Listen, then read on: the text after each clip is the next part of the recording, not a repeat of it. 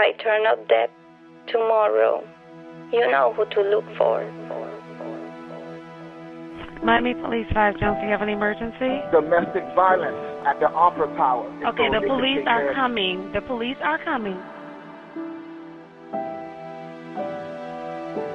Mondale, are you ready? Yes.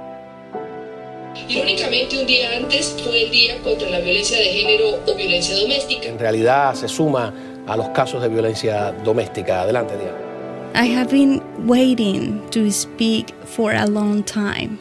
This is a complaint and a protest on behalf of many like me. I felt like I was being watched and pursued by a psychopath. It was very humiliating. It was a total hell from beginning to end. No one deserves that in their life.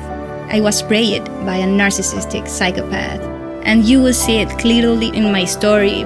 And I know my life was at risk while escaping. Behind the stages, the applause, and the cameras, other very dark situations were going on in my life.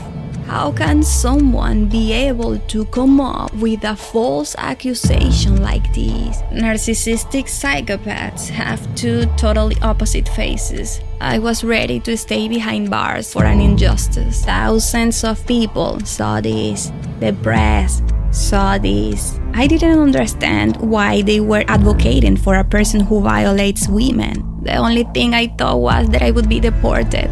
I was terrified. I felt kidnapped.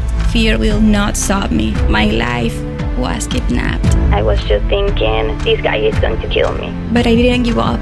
They make it so hard for us to fight for justice and for a right to feel safe. To cause my deportation from United States if possible. It was at that moment that the war began.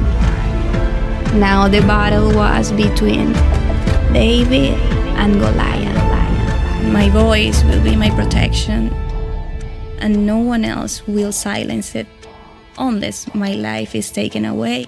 So if I turn up dead tomorrow, you know who to look for. It will remain on your conscience.